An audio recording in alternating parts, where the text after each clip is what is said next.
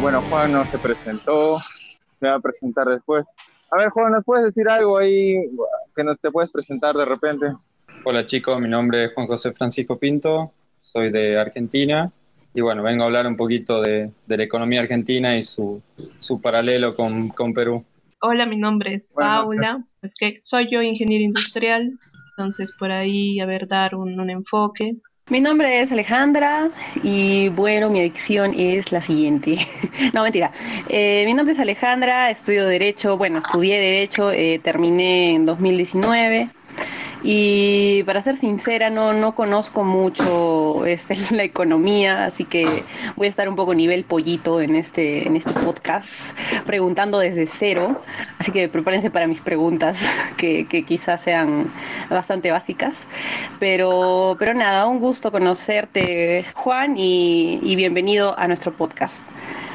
Gracias. Hola, ¿qué tal? Yo soy Daisy y bueno, también amiga de Anthony soy economista, así que por ahí eh, sí pues, tengo los conceptos quizás, pero obviamente este, hay que intentar, ¿no? Lo que sé de Argentina es que, bueno, todos sabemos, ¿no? En general que la inflación que viene dándose. Ahora actualmente, estos años, no, no sé mucho, la verdad, no, eh, no he podido ver así datos exactos. En 2018 sí me estaba adentrando un poco más a ver cómo está ¿no? la economía de Argentina por unos trabajos que tenía que hacer.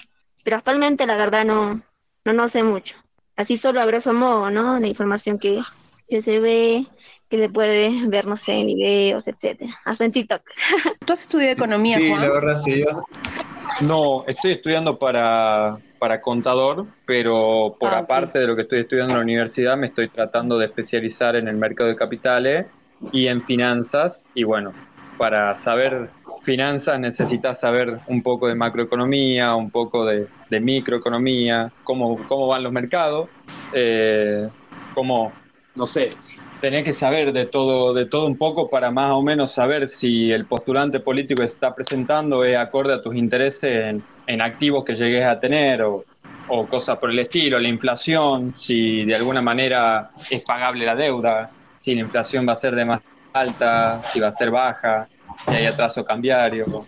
Hay que saber bastante de economía sin serlo cuando, cuando estás en el mercado de capitales, que es en lo que básicamente hago todos los días. Ah, ya, genial. Entonces tu especialidad va a ser, digamos, eso, mercado de capitales dentro de contabilidad.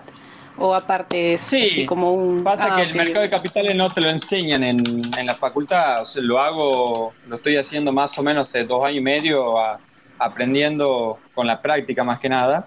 Eh, así que no, no, no tendría que ver con mi carrera en sí, pero bueno, gracias a que estudié para contador, sé evaluar empresas, o sea, las evaluaciones contables de las empresas, eh, sé más o menos, digamos, si el gobierno tiene alguna, por así decirlo, entrecrucijada de deuda, por ejemplo, en Argentina en 2019 vencían cada dos, cada ese 10 mil millones de dólares, cuando, si bien parece poco para lo que es la liquidez en el mundo, eh, para que se den una idea, era un 25% de las reservas del Banco Central. Entonces, era un problema de corto plazo que se transformó en una crisis de deuda en la cual el dólar, por diversos motivos políticos, porque ganó una parte de la política que no le gusta nada a los mercados, que le hace mal, que pone muchas regulaciones, eh, la deuda se volvió impagable, eh, el dólar saltó un 25% en una semana y bueno, tuvieron que poner, implementar diversas medidas de, control cambiario y de capitales y, y eso deprimió la economía y hizo que la inflación se acelerara aún más. Así que bueno, si, si eso no lo prevés, capaz que compras esa deuda y por ahí perdés un 20% en dólares en, en, un mes, por ejemplo. Hagan de cuenta que tienen mil dólares para invertir y, y lo quieren invertir ahora en Perú y resulta que lo invierten en bonos. Sus bonos, para que se den una idea, te ponen mil dólares y compran bonos de Perú que vencen a dos años y le dan un 4% anual en dólares más o menos, según lo que leí. Mm, si el candidato, eh, si el candidato socialista que tienen gana y capaz que dice que no quiere pagar la deuda, como pasó acá, los mil dólares que ustedes tienen. Creo, no creo. Lo, eso dijo. Tengo que ver la primera pregunta.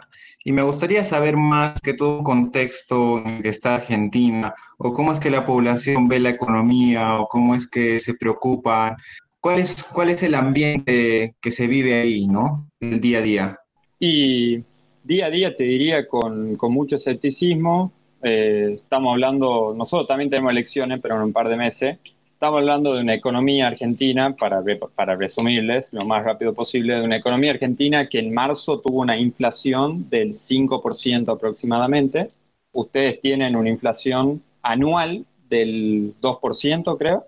Entonces, imagínense en que todo lo que han subido los precios ustedes en un año, nosotros lo subimos en medio mes, en 15 días. Entonces, es una constante lucha de, de la gente del día a día eh, nada, eh, cobrar el sueldo y tratar de o invertirlo o de consumir la mayor cantidad de bienes para que, para que no se devalúe sus, sus ingresos. También estamos hablando, de alguna manera, ustedes tienen elecciones y están votando a, de alguna manera, un, mal menor. Sé que por lo poco que le hice que Fujimori no tiene los mejores antecedentes, pero del otro lado tienen a alguien que es socialista comunista, no sé cómo lo quieren llamar, que eh, así como yo hablo de mercado financiero, los mercados financieros tienen muchísimo que ver con la economía real. Hagan de cuenta que hoy una empresa argentina, ponele que quiere invertir para, no sé, aumentar su capacidad productiva y quiere pedir prestado plata y, le, y tiene que dar una tasa de interés mínima del 10% anual en dólares. Una empresa de Perú, seguramente la mitad o menos si viene alguien, a nosotros, por ejemplo, tenemos un impuesto del año pasado que se creó que es a las grandes fortunas. Las grandes fortunas son un millón y medio de dólares. Eh, parece un impuesto bueno, parece a la gente, vos le decís, bueno, le quitamos a la gente que tiene más de un millón de dólares y le damos a los que no tienen. Para empezar, acá tenemos el 60% de los chicos menores de 15 años son pobres y le damos a la gente como esa, pero lamentablemente eh, la gente que tiene mucho capital es la que invierte. Y si vos le quitas el capital o le cobras demasiados impuestos, simplemente esa gente agarra y se va y no invierte. Y si no invierte, los chicos esos el día de mañana no tienen a dónde trabajar. Porque no creo, o sea, si uno pone en perspectiva rápidamente, un Walmart que viene e invierte a un país, o un McDonald's, o una Coca-Cola, o lo que cualquier empresa grande, viene e invierte al país, por lo menos entras con 100 empleados. Un kiosco, que es a lo que los socialistas comunistas o alguien más o menos de izquierda dice que defiende a las pymes, te emplea 2, 3, 4, 10 personas. Si una multinacional no solo viene, sino que se va, como pasa acá, eh, que creo que hay muchas multinacionales el año pasado se estaban yendo, hay mucha gente que se queda sin trabajo. Eso es menos gente consumiendo a los kioscos o a la, o a la misma multinacional, y eso es menos empleo, es menos plata, es menos plata para todos, por así decirlo, es menos impuestos que se pagan. Y todo eso que al principio, o sea, si vos le querés capital, quitar capital con impuestos a los más ricos y dárselo a los más pobres, pero si los más ricos se van, en algún momento no te queda capital. Y como Estado, eh, vos para poder seguir dando la misma cantidad de plata a la gente con asistencia social o lo que sea que pase en Perú, tenés dos opciones si no tenés más plata. O emitís dinero y provocas inflación, o emitís deuda y esa deuda después se vuelve impagable. Y es importante la deuda. Si el Estado defaultea, ¿por qué una empresa, del, una empresa que radica en ese Estado, no sé, por ejemplo acá, no sé si conocen IPF, ¿por qué IPF, que es de Argentina, no va a defaultear lo que defaultea el Estado? Que en teoría el Estado es más grande que IPF. Entonces, acá las empresas tienen que venir y, pedir prestado dólares al 10%, tienen una inflación anual del 40-50%, entonces no hay motivos para venir a invertir a Argentina, lamentablemente. Y si no hay, inversión, no hay nadie, no, no hay fuentes de empleo. Si no hay fuentes de empleo, ¿quiénes salen de la pobreza? Nadie. Estamos con más asistencia social. Básicamente eso es lo que puede pasar, eh, eso es lo que puede pasar si es que terminan votando a alguien de, la izquierda. Ahí vi que levantaron la mano, si tienen alguna consulta, perdón si... Eh, es interesante, yo también, bueno, estudiaba esta parte, ¿no? Cuando un país ya no tiene otra salida, empieza a generar o a imprimir más dinero o este mm, aplazar ¿no? la deuda y generar más deuda. Entonces yo lo veo como un, laberinto sin salida, que no hay, o sea, y ahorita eh, ustedes que Argentina se va a quedar estancada, no hay solución, porque vino de que su inflación es demasiado rápida como tú la cuentas, incluso en un presidente vi que su inflación fue de 400%, 500%, impresionantes valores. Sí, te digo que cuando antes, lamentablemente cuando antes se hagan lo que se dice reformas a todo, antes eh, se solucionan las cosas. El problema es que cuando vos acumulas, por así decirlo, desequilibrios, por ejemplo, a mí una, a, la gran capital, o a mí también, el gas, por ejemplo, un mes de consumo de gas natural son, es una pizza, es una pizza entera, digamos, o sea, no tiene relación. ¿Qué hace el gobierno? Está congelando para tratar de para tratar de suavizar la inflación, está congelando los precios de los servicios, porque tienen el monopolio y el gobierno puede decidir los precios. Eh, eso provoca que en el futuro, o sea, el, gobierno cómo los congela, le da subsidio a las empresas. Eso es más plata que tienen que destinar, o sea, tienen que crear más plata todavía y eh, en el futuro, cuando tengan que aumentar los servicios, es más inflación en el futuro. Cuando antes se hagan las reformas que se necesitan hacer, en este país por lo menos, antes, van a poder, antes vamos a poder eh, salir de esta decadencia. Perú viene muy bien en los últimos años, si bien hay un crecimiento desigual, lamentablemente el capitalismo implica crecimiento desigual, eh, si bien hay un crecimiento desigual, Perú viene muy bien, creciendo todos los años, toma deuda al 3% anual. El año pasado, gracias a que tuvieron bueno, la crisis del COVID, igual que todos nosotros, nosotros tuvimos que salir a tomar deuda por al 18% anual en dólares mientras que Perú salió a tomar 10 veces más de capital al 3% anual en dólares. Eso significa que cualquier empresa en Perú que necesite capital porque no le está yendo muy bien puede salir a tomar y no tiene que pagar demasiado interés. Eso implica que muchas empresas se van a poder salvar de esta crisis y el día de mañana aumentar producción, tomar más empleo. Eh, nada, eh, se pueden estabilizar ustedes mucho más rápido de lo que se puede estabilizar eh, Argentina ya que increíblemente ustedes aún con presidentes que renunció, no sé qué, lío hubo, pero presidentes que, denunció, que renunció, el Congreso tomando otro presidente, aún con eso el mercado de deuda, el mercado de acciones, su economía en general, estuvo casi inmóvil. Entonces, ¿Qué va a pasar ahora si es que llega a ganar el comunista? No lo sé, no lo vi, vi solo un video, no quiero juzgar a alguien que no conozco, pero lamentablemente las ideas que tienen no hacen progresar al país o hacen creer que uno progresa en, un año, pero luego la, factura hay que pagarla. No sé si les está la pregunta.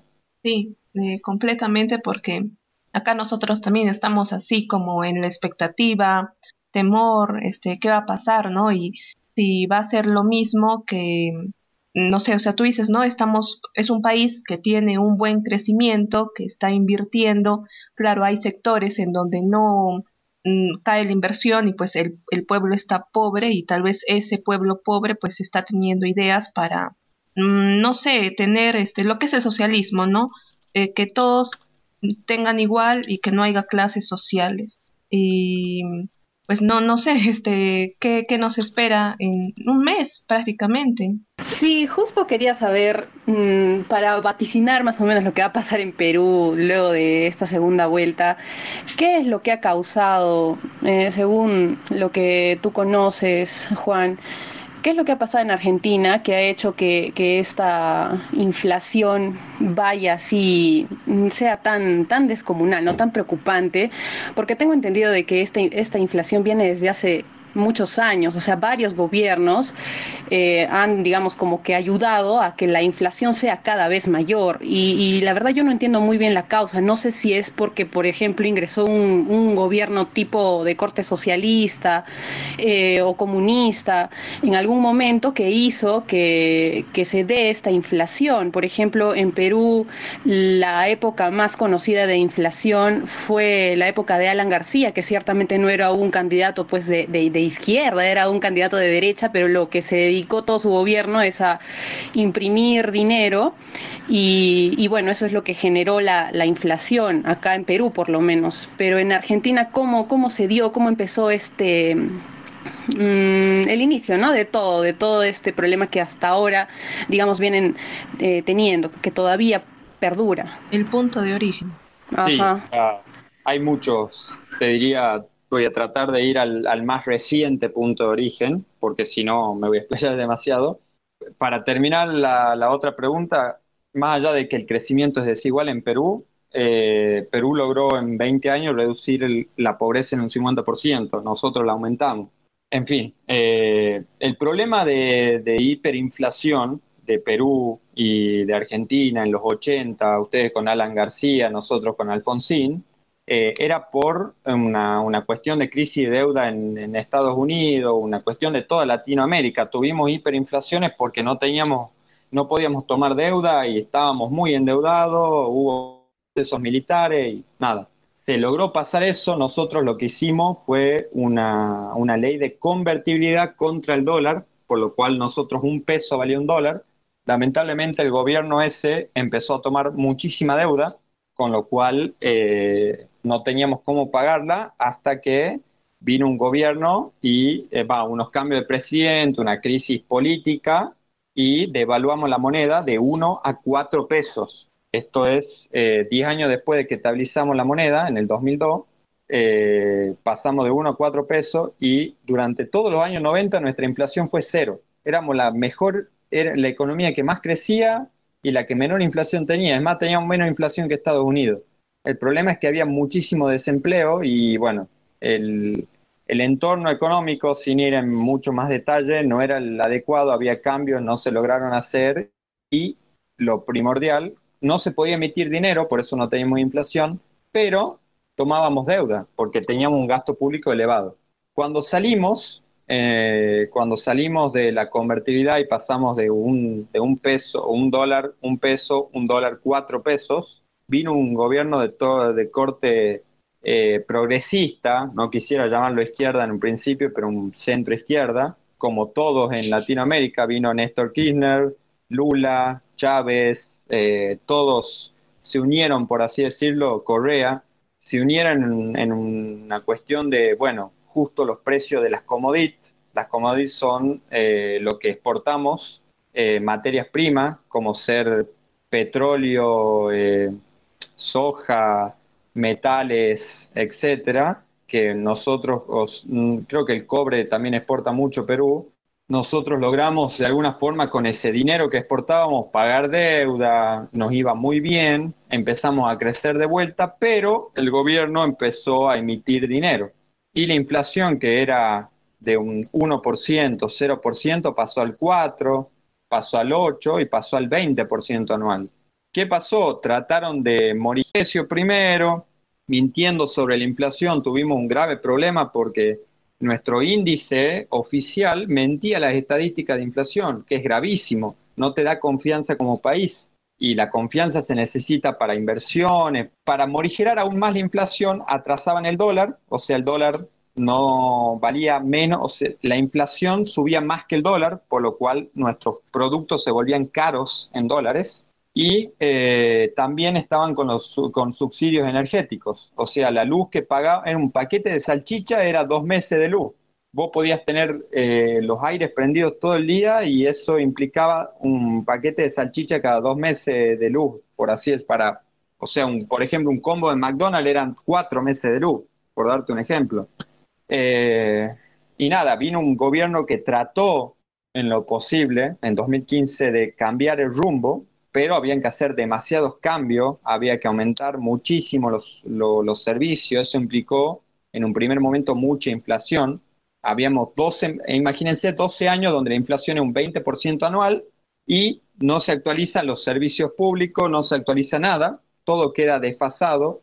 Eh, todo eso llevó a, bueno, el otro gobierno intentó reencauzar la economía, no pudo, fue un poco por mala suerte, mala praxis, inutilidad, y eh, como tampoco, como la economía no le andaba bien, volvieron a votar a un, un, gobierno corte socialista, y en el momento que votaron a un gobierno de corte socialista, acá teníamos el dólar a 40 pesos, en el momento que ganó el gobierno de corte socialista, el, el dólar se fue a 60, y cuando el gobierno ingresó, el dólar se fue a 120 a los pocos meses.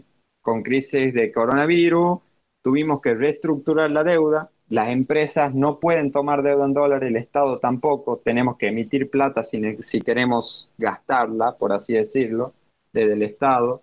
Entonces, de alguna forma, ¿cómo viene esto de la inflación? Va básicamente emitiendo muchísimo dinero, dando planes sociales, eh, se dio planes sociales, las jubilaciones, pusimos a 3 millones de jubilados, que uno dice, bueno, wow, un gran logro que 3 millones de jubilados empiecen a cobrar su jubilación que antes no la cobraban. El problema es que esos 3 millones de jubilados jamás aportaron al sistema, por lo cual es un gasto enorme. ¿Y a quiénes perjudica esto? A los que sí aportaron, que cobran cada vez menos, y los que no aportaron cobran algo, o sea, estamos igualando para abajo. Los jubilados sufren, eh, los chicos, como les decía, los chicos hoy en día, el 57% eh, de los chicos menores de 15, 17 años están en la pobreza y lamentablemente la inflación ahora está contenida y le estoy diciendo que hay un 4, un 5% mensual de inflación y está contenida, debería ser un 8, 10%. Eh, ¿Cómo se llega a la inflación? Primero un 10%, después un 20%, después un 30%, después un 40%, estamos en un 45%. El problema es que cada vez las reformas que se tienen que hacer duelen más y la inflación es más difícil de bajarla. Así que nada, es eh, cómo, cómo se llega empezando a emitir plata sin respaldo y aparte la gente empieza a darse cuenta que esa plata está sin respaldo.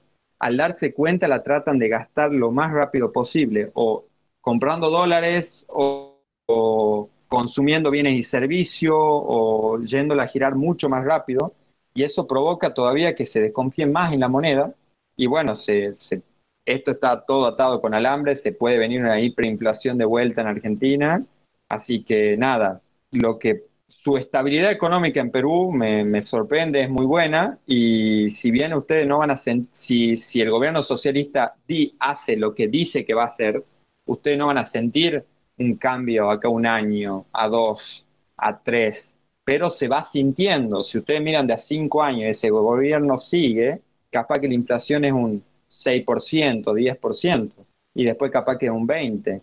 Así que nada, eh, es una cuestión de, de, largo plazo, de evitar eso. Lamentablemente, los gobiernos de derecha, tengo entendido, eh, trataron de hacer algo así como populismo y, y, o repartir plata a grandes empresas que no las necesitan y, y no, no va por ahí tampoco. Como que ustedes ven que malgastan la plata en algo que no debería ser, según lo poco que leí. Sí, bueno, hay mucha corrupción también aquí, mucha desigualdad. Juan, este, también tenía otra pregunta, o sea, por ejemplo, hace años yo fui a Argentina y el dólar estaba en un precio fijo, ¿no? Era un tipo de cambio fijo. Ahora, ¿cómo está? ¿Está sigue fijo o no? Y si es que está fijo, ustedes también, eh, noté también allá que ahorran en oro, por ejemplo. Hay muchos bancos que tienen oro o qué otro tipo de divisas están usando para tratar de, de guardar valor. Y otra pregunta también, Juan, en relación a, al desarrollo económico. O sea, obviamente han, han, invertido, digamos, en su población o han gastado en su población, se ve el resultado, hay mejor educación, hay derechos que se han ganado en la salud, por ejemplo, los maestros están mejor pagados o los estudiantes tienen, por ejemplo, tal vez alimentación, transporte, la universidad es gratuita, eh, la atención en salud también es gratuita o ciertos derechos que han ganado, porque también he visto que tienen ciertos, ciertas, ciertas ventajas en ese lado, en comparación de Perú, que lamentablemente eh, hay mucha diferencia entre la ciudad y el plano rural, ¿no? O el oriente, de, la ciudad de, del Perú, ¿no? Bien, bien. Bueno, eh, no, no tenemos un tipo de cambio fijo, tenemos dos tipos de cambio. Uno oficial para exportadores e importadores, que lo maneja el Banco Central mediante, llamémoslos como subasta, o sea, el Banco Central dice, vos podés ir y comprar dólares, vos sí o sí tenés que venir y vender los dólares acá a este precio. Pongámosle 90. Eh, a un dólar de 90 tienen que venir y vender todos los exportadores y ciertos importadores, llámenle esenciales, pueden ir y comprar dólares a 90. Eh, y el Banco Central, si hay una diferencia a favor, se la compra y se la queda, y si hay una diferencia en contra, tiene que poner dólares de ellos. Y todos los días van devaluando centavos para que ese dólar de 90 no se desactualice contra la inflación que es muy elevada, si bien por ahora no, no, no está dando resultado. Después hay otro tipo de cambio que es financiero, que digámosle que es libre, que lo puede comprar todas las personas. Yo no puedo acceder al dólar de 90, pero sí al dólar financiero de 140, 145 pesos, que es libre y que nada, se rige por la oferta y demanda. Así que no, no tenemos un tipo de cambio fijo, es uno libre y el otro, por decirlo, eh, eh, nada, el otro es simplemente simplemente manejado por el Banco Central. Y todos los bancos centrales, no sé Perú, no sé Brasil, no sé los otros, pero sí Argentina, todos los bancos centrales tienen un mix de moneda, siendo su principal moneda el dólar estadounidense. Nosotros tenemos oro, eh, tenemos dólares, tenemos un montón de activos, eh, nada, depósitos de la gente, etcétera, etcétera. Yuanes de China también, tenemos un préstamo del FMI, tenemos dólares de Suiza, eh, franco suizo, creo. Así que nada, es un mix de monedas. Claro, Juan, pero me refería a que la gente en sí, o sea, la gente de Ah, a pie, perdón. comienza No. a ahorrar en qué divisas, porque tal vez La- las criptomonedas se hicieron famosas ahora. Sí, no, eh, digamos que la gente, la mayoría ahorra en dólares, ya sea eh, de criptomonedas, dólar Tether se le llama, o dólares físicos, ahorra en dólares. No, casi nada de su ahorro son en pesos, casi nada. Te diría que lo justo para vivir en el mes. Y con eh, respecto a los desarrollos que tuvimos como país, eh, defiendo mucho que la educación acá sigue siendo gratuita, pero estamos hablando de que el 60% de los chicos menores de 17 años nunca va a poder ir a una universidad porque no, no, no llega a poder estudiar. Porque si bien la escuela primaria, secundaria y universidad son gratuitas, si alguien es pobre, primero tiene que poder comer y luego puede aprender. Si vos no podés tener, a, si tenés una cantidad extremadamente grande de chicos en la pobreza, ¿de qué te sirve que el otro 40% vaya a la universidad? Estamos creando más desigualdad.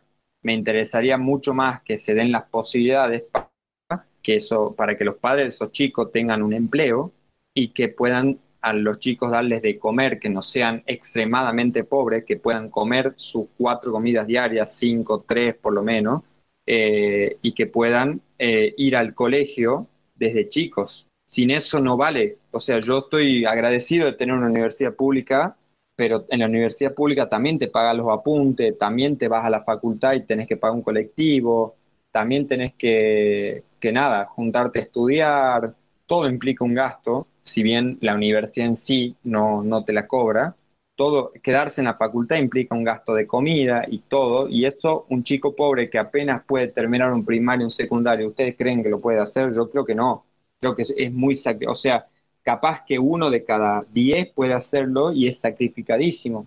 Entonces, por ahí va la cosa. En cuanto a salud, si bien tenemos muchísimos hospitales públicos, están totalmente colapsados y no por, no por COVID, mucho antes del COVID. Eh, no tenemos insumos, el personal de salud se le paga miserias, pero miserias. Para que se una idea, creo que están pagando 300, 400 dólares mensuales y están trabajando muchísimo ahora por el tema COVID y antes se le pagaba peor. Te, te diría que igual, depende de la cotización del tipo de cambio, se le pagaba mejor o peor, pero lamentablemente no se los valora. Eh, y si bien, o sea, yo tengo un hospital público, si no soy de urgencia, no sé, se me puede infectar una herida y capaz que en tres días me pasa algo grave porque no tuvieron, no tienen cómo, cómo atenderme en el hospital público. No me sirve de nada tener algo público que no, que no lo pueda utilizar en el 100%. Somos uno de los países que más impuestos paga y tendremos que tener unos hospitales, hospitales de primera calidad. Eh, hay muchas universidades que se cae la estructura, hay, hay universidades que malgastaron la plata por corrupción también y se cae la estructura. Lamentablemente, a mí me gustaría, de, alguna forma, eh, proponer en algún momento, si es que se puede, un arancel a la universidad pública si es que no aprobas materias, porque también es verdad que esto de franja, franja de estudiante o centro de estudiantes, eh, muchas personas pasan años enteros sin aprobar una materia y están ahí cobran algo por ser del centro de estudiante o no cobran, pero simplemente están ahí y gastan un espacio que lo puede necesitar otro, o plata que se destina a universidad que se podría destinar al, al nivel inicial primario, que es lo más importante, o sea, terminar la primaria, terminar la secundaria y recién fijarte en la universidad. Eh, entonces estaría bueno que si no aprobas por año tengas que pagar un arancel de, no sé, 20 dólares, 10 dólares, que no sea extremadamente caro una vez al año para decir que estás yendo por algo. Si es que no aprobás, si seguís aprobando bien, si seguís aprobando dos materias por año en la universidad, que tampoco es demasiado, no pagas nada, por ejemplo. También eso ayudaría a que la universidad capaz con esa plata pueda reestructurar algo de, de sus infraestructuras. Eh, en cuanto a obra pública, a ver, en cuanto a gasto público en general, en cuanto a servicio, gastar más no implica gastar mejor. El gobierno anterior gastaba un 30% menos en obra pública y sin embargo hacía el doble de lo que está haciendo este gobierno. Eh, entonces, implica gastar mejor, implica gastar sin corrupción para poder, de eso, o implica auditar las universidades si están gastando bien o no y si no, cerrarlas lamentablemente prefiero que cierren una y que el día de mañana la puedan abrir si es que cumple con los requisitos, a que se choren la plata porque es pública y es para los chicos pueden estudiar, total yo me robo un poquito, porque así como sociedad eso a la larga no funciona. Triste. Eh, va, Sí, Juan.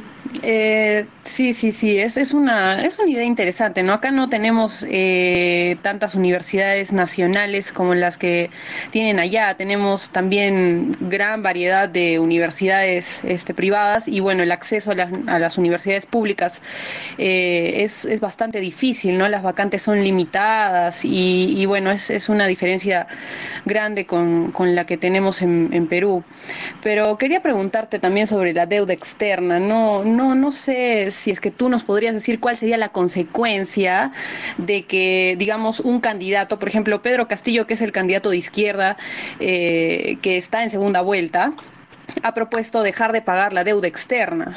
Entonces, ¿Cuál es la consecuencia de, de, eso en la realidad? Porque ahorita muchos países, sobre todo los países que, que no tenemos, digamos, esa capacidad de producir eh, vacunas ni de tener las patentes de las vacunas, eh, vamos a tener que seguirnos endeudando por esta, esta época que estamos viviendo, porque estamos comprando a, a otros países sus vacunas. Entonces, mm, obviamente, la deuda externa va a crecer mucho más de la que ya todos los países latinoamericanos al menos tenemos. E incluso en, el caso de Argentina, yo supongo que también su deuda externa por esta coyuntura está aumentando y, y, no sé qué consecuencia puede traer de que un candidato diga que no se va a pagar la deuda externa.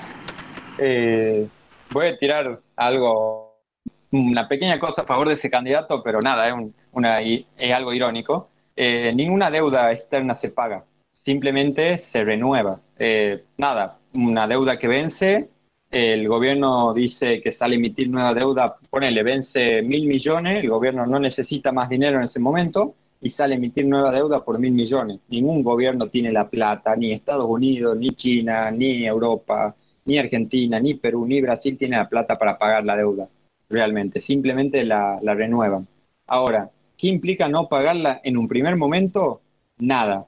Eh, parece, pareciera que nada, pero implica una desconfianza hacia Perú en el larguísimo plazo. Nosotros hicimos lo mismo. Nosotros hicimos lo mismo en el 2002 de decir no pagar la deuda y luego la pagamos porque normalmente un país es apretado por sus acreedores o simplemente los necesita para poder comerciar con el mundo. La pagamos, eh, pero el problema es que cuando queremos volver a emitir deuda nos piden una tasa de interés mayor y ahí está el riesgo principal. Eh, la idea como nación es que cada vez pagues menos intereses, porque menos interés implica nada, que tu deuda se acrecente muchísimo menos. Imagínate que si nosotros emitimos deuda al 20% anual, Argentina, nosotros todos los años deberíamos pagar un 20% más, mientras que Perú, eh, va, esto va a que menos de 5 años nosotros hablemos duplicado la deuda simplemente por con pagar intereses, mientras que Perú pueden pasar 50 años y recién ahí duplicaría su deuda. Con lo cual no es, no es relevante eso, es relevante que, si, que el país crezca más que la tasa de interés que tiene que pagar. Perú crezca al 5%, bueno, Perú puede pagar hasta 5% anual en dólares. Eso es lo importante. Eh, pero que, pague, que no pague la deuda implica que el día de mañana a Perú no le van a prestar al 5%, no le van a prestar al 7%, le van a prestar al 10%. ¿Por qué? Porque Perú va a necesitar de alguna forma este, pagar una prima de riesgo, que se le dice así, un interés, por esta desconfianza de que venga uno y diga no la pago la deuda. Yo creo que en el que hay un Congreso, que el Poder Ejecutivo, que sería el presidente, no, si el, el que maneja los gastos, los ingresos y gastos, el Congreso también le puede poner un límite a eso, imagino, no lo sé. Eh, yo, Perú paga tan buena tasa de interés, o sea, paga tan poco de interés porque tiene un muy buen antecedente, pero la confianza eh, se sube por las escaleras muy lentamente y se baja en el ascensor, se baja de un ascensor que se ha cortado el cable y se baja de una. La desconfianza es tremenda ante cualquier cosa. Usted, no sé si siguen los mercados financieros, pero Perú hoy, por ejemplo, con el sondeo de que lo da ganador al, gobierno de, izquierda, el, sol, su moneda nacional, se devaluó un 3% en un día. Simplemente porque un sondeo, una encuesta, lo da ganador al, al presidente. Imagínense, si, o sea, se puede devaluar el sol un 10% frente al dólar. No pagar la deuda externa, si bien lo haga o no lo haga, la amenaza de no pagarla ya implica un desmejoramiento en Perú, en todos. Y lo más importante no es solamente que el Estado tome deuda, no. El Estado es como el que menor riesgo tiene. Las empresas, como decía en un principio, si quieren invertir más y necesitan tomar deuda, van a tener que tomar deuda a un porcentaje más caro. Y eso va a implicar que lo piensen dos veces antes de hacerlo implica menos inversión para Perú, implica menos empleo, implica menos salida de la pobreza de las personas implica un menor crecimiento. Entonces, es muy importante pagar la deuda como un símbolo de confianza para que los distintos capitales del mundo vengan a invertir a Perú libremente. Y creo que ahí sería no este la base. Eh, no se paga la deuda, empiezan a crecer los intereses, em, la, la, moneda, pues ahí el gobierno tiene que hacer, no sé, X cosas como imprimir dinero o aplazar más la deuda, que es lo que se hace, y se estaría acercando a, a, lo que estás viviendo, ¿no? A, la Argentina. Y también si no paga la deuda, como hay un acuerdo internacional que si no paga la deuda, por un, o sea, ponele que vence un bono y no se lo paga por el transcurso de seis meses a ese bono, tenés, eh, tu deuda empieza a crecer al 9% anual. Yo no sé si a Perú le gustaría pagar 9, tener un interés punitorio al 9% anual, siendo que paga 3%. No le conviene. Ni siquiera al izquierdista. ¿Cómo haces para disminuir la deuda? Muy sencillo. Tenés que no gastar más de lo que te ingresa al Estado. No hay otra forma. Te quisiera hacer dos preguntas. Eh, ya que nos estabas mencionando que allá en Argentina la mayoría de personas ahorra en dólares y tiene varias maneras de hacerlo, no sé si había, o sea, reformulado que se pueda dolarizar la economía. Caso parecido a lo que pasó en Ecuador, ¿no? Que ya tenían una crisis muy, muy profunda y ya cambiaron o oficializaron su moneda, que es el dólar actualmente. Y tengo otra pregunta más. Eh, bueno, ya viendo todas las consecuencias que trajo la elegir gobiernos progresistas, ¿por qué, digamos, las personas aún siguen haciéndolo? ¿Será porque, digamos, en las, cuando ya, este, antes de las elecciones, los candidatos dicen, no, soy de derecha, pero hacen cosas de, o muy populistas, asistencialistas? o es que inicialmente siempre, ¿no? Sus, eh, su postura fue ahí, digamos, más de izquierda. ¿Por qué será que si las personas siguen como que eh, dándole, ¿no? Eh, voto a la izquierda, por así decirlo, y no a la derecha, o es que no ha habido candidatos que sean de derecha. Por ejemplo, en el caso de aquí, eh, bueno, antes, el primer gobierno de Alan García efectivamente imprimió bastantes eh, billetes y la inflación se disparó.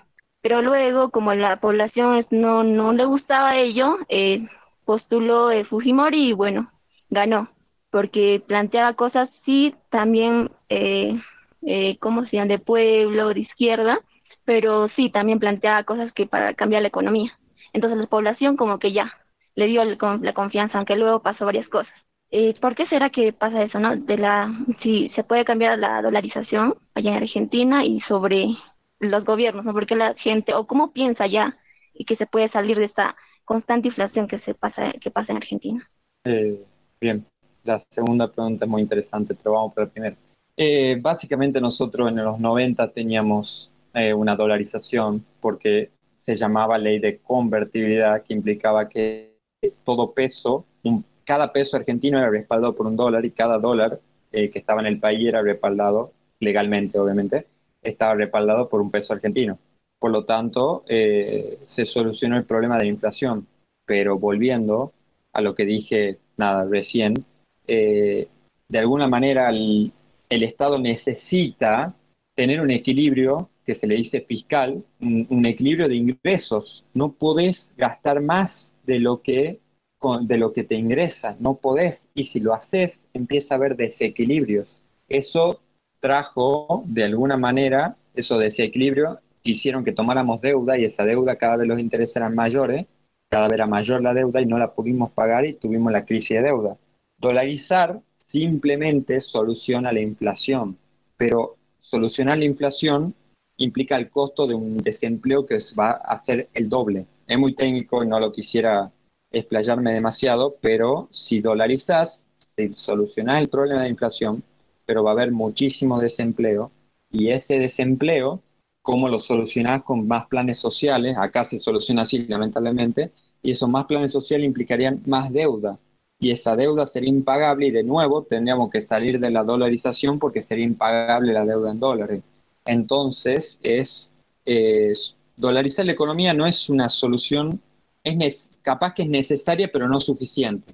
Se tiene que hacer una reforma del Estado para que el Estado simplemente no gaste más y es más, si en lo posible logre ahorrar para que en épocas de crisis como el COVID, que ojalá nunca más pase, pero que en épocas de crisis tengamos la plata suficiente para podernos hacer cargo nosotros, tomar deuda, o, eh, por ejemplo, Noruega tuvo, gastaba, por ejemplo, no sé, le entraba 200 dólares y gastaba 180, le quedaban 20 dólares por año, háganlo en millones, eh, y ahora, hoy en día, Noruega pudo expandir, expandir muchísimo el gasto público sin afectar los ingresos, sin afectar, por así decirlo, las cuentas públicas del Estado, sin tener que emitir más deuda, como por ejemplo Perú y Argentina, que tienen que emitir deuda para comprar vacuna o para lo que sea que necesiten. Es, a ver, es muy... Se necesita tener, en las épocas que nos van muy bien, se necesita tener un respaldo para que nosotros como, como países, como países tengamos un respaldo para esta época donde hay crisis. Con respecto a lo otro, ¿por qué votan a esas personas? Eh, lo poco que leí, Fujimori en el 90 hizo eh, nada, las, los ajustes que debe, los, los ajustes que tenía que hacer Perú para empezar a crecer. Lamentablemente la corrupción y el autoritarismo no es bueno.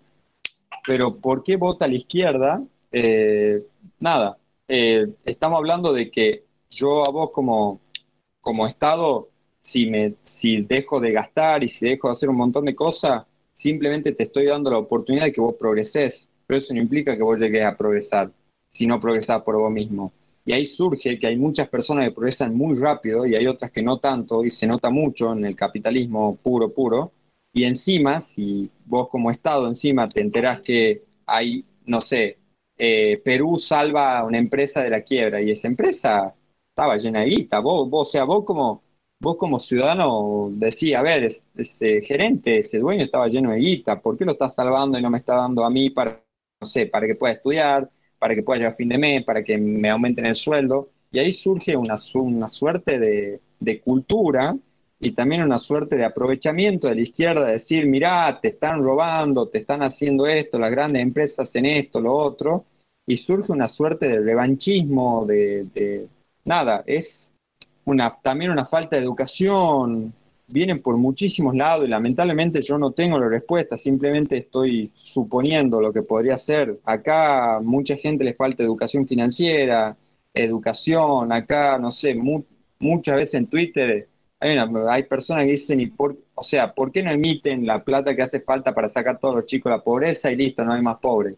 Es imposible, sería genial, o sea, seríamos todos ricos, pero no se puede, no es así nomás. Si vos imprimís y del otro lado no hay producción que avale esa impresión de, de, o sea, vos podés imprimir y, por ejemplo, pasó de producir una empresa de 10, de 10 zapatillas a 20, bueno, esa impresión de billete va para comprar eh, estas otras 10 zapatillas que la empresa produjo de más, un ejemplo básico.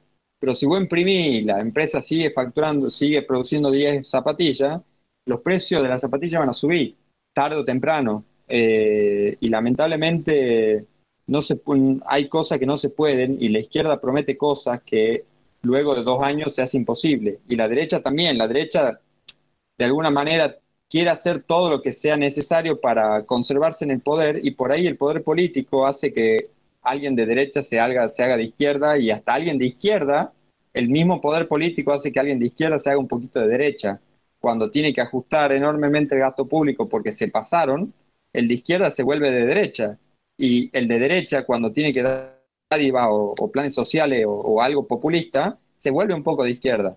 Más que, más que esto de izquierda y derecha, me gustaría que, que la política sea sobre un poco más algo sobre el centro, algo sobre, sobre ver ideas, algo sobre diagramar un plan a largo plazo que tengan puntos en común todos, en donde todos puedan de alguna manera maximizar el progreso como país Obviamente nunca se va a poder llegar al 100%, es imposible.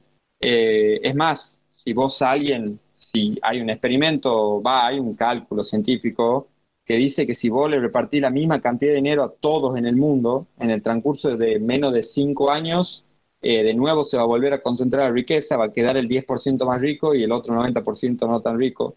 Entonces es imposible, pero vamos al grano, yo prefiero que un empresario gane 10 millones de dólares pero que 100.000 personas salgan de la pobreza y ganen un sueldo justo. No me interesa que el empresario gane 10 millones de dólares, me interesa que los pobres salgan de la pobreza. Eh, mientras que a muchas personas de la izquierda te lo hacen ver lindo, ah, este deja de ganar 10 millones de dólares, pero vos salís de la pobreza un año gracias a la ayuda estatal o gracias a, a un programa que no es sustentable en el tiempo. Salen, 200, salen 100.000 de la pobreza en un año, pero al año siguiente cuando no tenés más plata porque ese empresario que dejó de ganar plata se fue y no hubo más trabajo, no hubo más empleo, entraron 200.000 nuevos a la pobreza. Y por ahí va la cosa. Pero bueno, es en el acto perder un voto, que es del empresario, y ganar 100.000. Obviamente es mucho más fácil, tanto de la derecha como de la izquierda, hacer un poco de populismo por ahí. Por lo tanto, para mí, para mí, mi opinión, que por ahí puede ser eh, no tan buena, es lograr acuerdos. O sea, si vos al tipo ese socialista sale, pero vienen todos los diputados, los senadores, todos los representantes de, presidente que tuvieron y se unen y dicen, a ver, podés hacer algo más socialista, podés ver que los trabajadores ganen más, pero tengamos cinco puntos en común para que la economía no se vaya al carajo, para que nadie se quiera ir de Perú, dejar de invertir, capaz que también funciona. Eh, el tema es ese, poder dialogar con una persona y que esa persona esté abierta al diálogo y tenga la suficiente educación para ser presidente. Sería muy importante eso también. Eh, de ahí a cómo el Estado, ustedes, eh, gaste el dinero, no lo gaste en universidades, capaz que lo gaste en otra cosa, no lo sé, no estoy tan al tanto. es cuestión de nada, esos puntos en común. ¿Qué queremos gastar? ¿Qué queremos financiar? Y de qué manera lo vamos a hacer, a quiénes le vamos a cobrar impuestos, cómo le vamos a cobrar impuestos, a qué tasa. Y del otro lado, ¿qué vamos a gastar? ¿En qué lo vamos a gastar? ¿Vamos a hacer obra pública? ¿Vamos a hacer hospitales? ¿Vamos a gastar en justicia? Eh, ¿Vamos a tratar de gastar lo menos posible? ¿Vamos a gastar en educación? ¿En qué vamos a gastar? por ahí también, no sé, qué sé yo, eh, en vez de darle, en vez de hacer universidades públicas, darle una beca a ustedes a todos y que ustedes sean los que deciden a dónde estudiar. Y por ahí las empresas privadas de universidades tengan que competir para dar la mejor educación. Esa es otra, más que dar una universidad pública por darla. No sé, nosotros tuvimos proyecto en mi provincia de una universidad en 1950 que quedó en la nada. Iba a ser supuestamente en las montañas y no quedó en la nada, es una estructura vacía. Andás a ver los millones y millones que se gastaron y no nada, es nada, es para que lo vayan, lo visiten, lo vean cómo ha quedado, nada más. Entonces, por ahí sería mejor que venga una empresa privada, sea una universidad privada, pero que el Estado le dé a todos los chicos que se egresen de la secundaria, nosotros decimos así, se egresen de la secundaria un voucher que le digan vos podés ir a cualquier universidad y está pagada tu universidad. Y ahí la universidad competiría, competiría con otras, tendría una competencia contra otras para ver cuál da una mejor educación. Un ejemplo, como para no, no armar universidades públicas y todo lo que puede llegar a ser ese acto de corrupción o no en Perú, como propuesta, no sé, un ejemplo. ¿Cómo se soluciona que no voten izquierdo, que no voten mamarrachos? Perdón, ¿cómo se soluciona, lo último, cómo se soluciona que no voten mamarrachos tanto como Fujimori o la socialista? Educación no hay otra.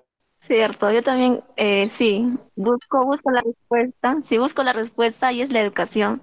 Y creo que eh, también la educación primaria y secundaria se debería integrar, ¿no? Algo de educación financiera, cosas básicas de economía y cívica, la educación cívica que creo que es sumamente importante, porque un ejemplo, ¿no? De esto es, claro, China, que es considerado aún, ¿no? Un país de tercer mundo o subdesarrollado, ¿no? Como lo más, más conocido. Y poco a poco, ya que ellos eran muy nacionalistas, ¿no? Eh, supieron aprovechar esto. Ellos son medios socialistas también, ¿no? En el fondo, pero no se cerraron, no se cerraron y siguieron comercializando exportaciones y, y ahora es tiene, bueno, mejor calidad en varias cosas, ¿no? En general.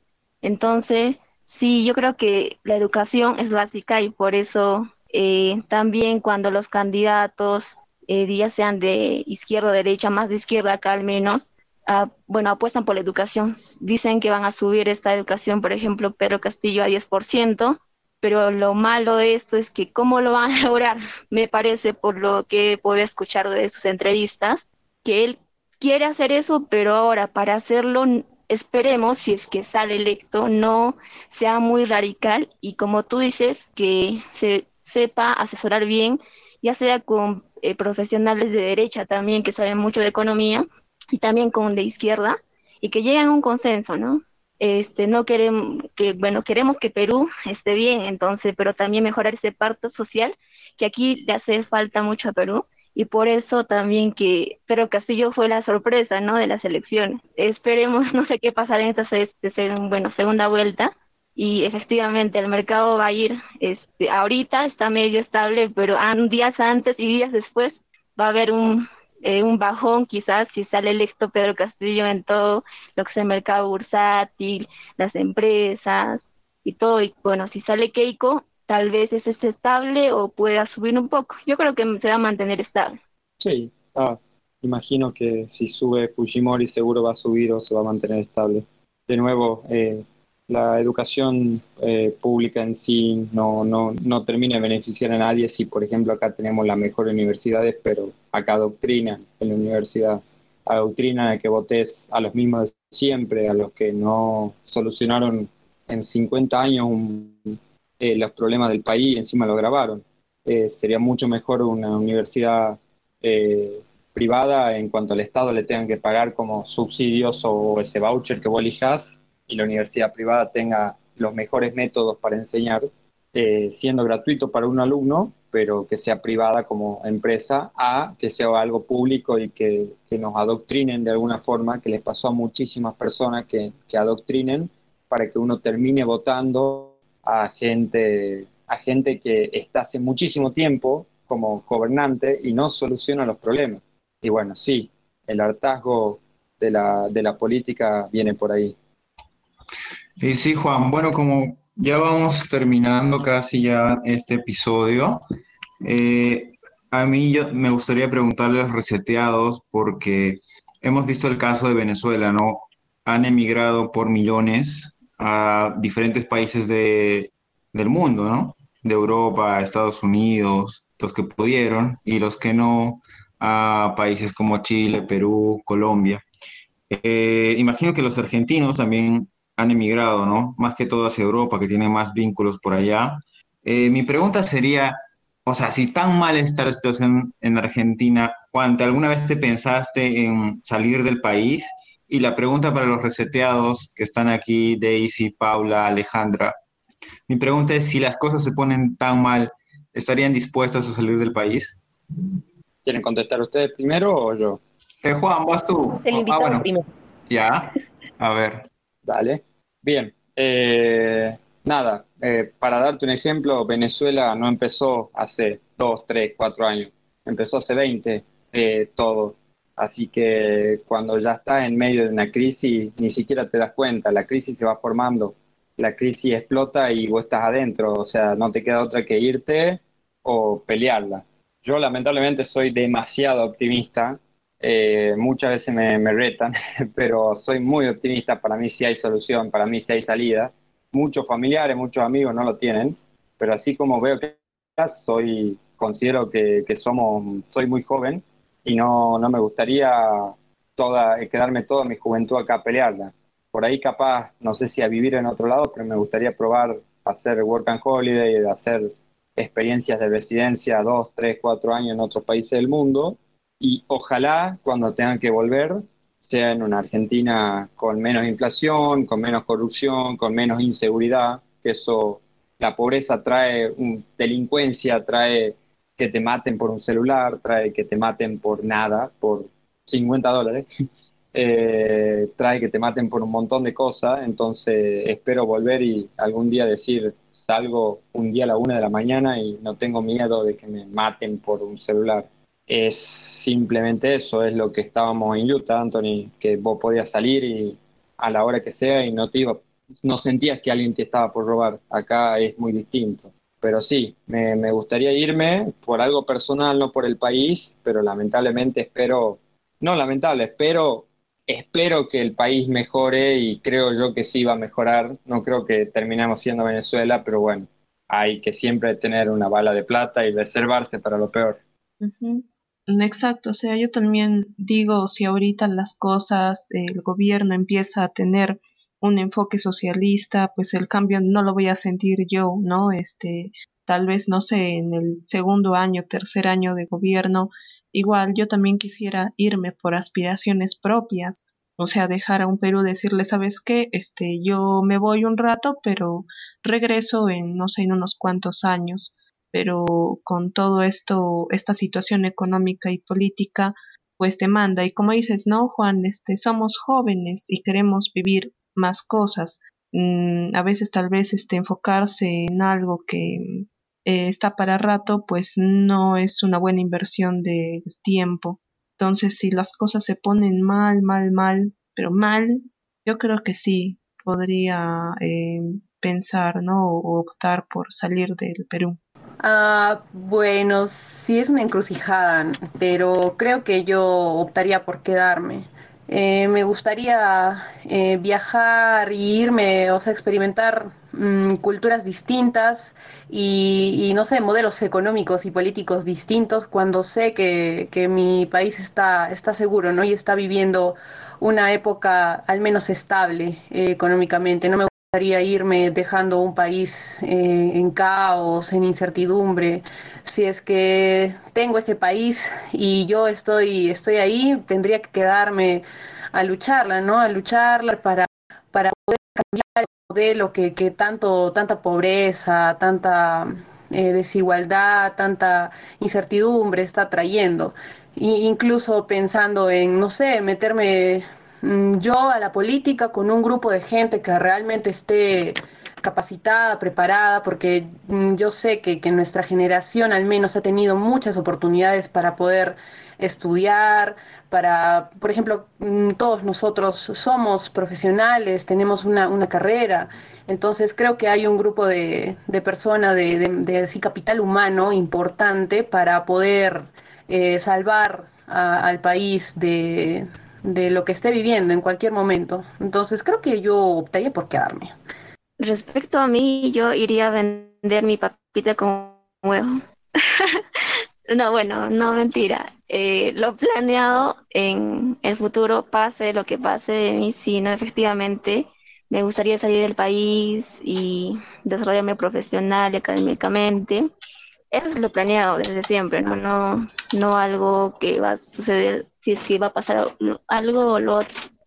Pero como dice Ale, regresar y es cierto, hay varios eh, jóvenes que actualmente, ni tan jóvenes, medianamente 30 años, que sí, sí quieren cambiar, ¿no? O sea, quieren hacer las cosas bien, pero por ahí se encuentran con partidos políticos o algo que los obligan, no obligan, como que los convencen a hacer ciertas cosas porque, bueno, así funciona, ¿no? Actualmente todo. Pero si, como dice Ale, se forma un partido político donde al menos la esencia principal sea de sí, ¿no? sacar este, sacar el Perú adelante. La esencia principal, porque nada puede ser perfecto, se puede lograr, yo creo. O sea, también toda optimista, ¿no? Siempre optimista. Y sí, ¿no? Con golpe de estado. Si hay alguna persona, porque hay varias. Yo conozco, eh, sí, sí, exacto, con golpe de estado. varios chicos que a veces, o sea, quieren hacer las cosas bien, pero no, no pueden por el, todo esto, ¿no? Cómo funciona acá el Estado, trabaja en entidades públicas, sí. Lamentablemente es hacer lo que, lo que mandan o simplemente ser despedidos o irse, ¿no? No tener trabajo. Y pues como la situación está dura, ya optan por quedarse, aunque no lo quieran. Pero eso, ¿no? Intentar cambiar, porque sí se puede, siempre se puede. Y bueno, yo finalmente por mi parte, eh, como cada uno tiene sus sueños, tiene sus planes, ¿no? Y básicamente lo que voy a hacer yo es seguir ellos, mis sueños, ¿no?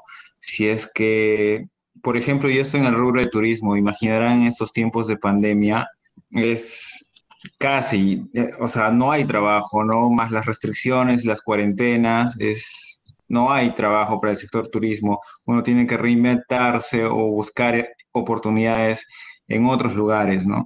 Y si la, si la vida se da de esa forma, yo voy a buscar las oportunidades y eh, si estoy o no en Perú, igual puedo hacer algo por mi comunidad, ¿no? Ya sea con un podcast o ya sea en la comunidad donde me toque vivir, en otro lado, ¿no? No necesariamente tengo que estar en Perú para hacer algo por el Perú o no necesariamente tengo que ser peruano o de la nacionalidad donde yo esté para poder ayudar a esa comunidad, ¿no?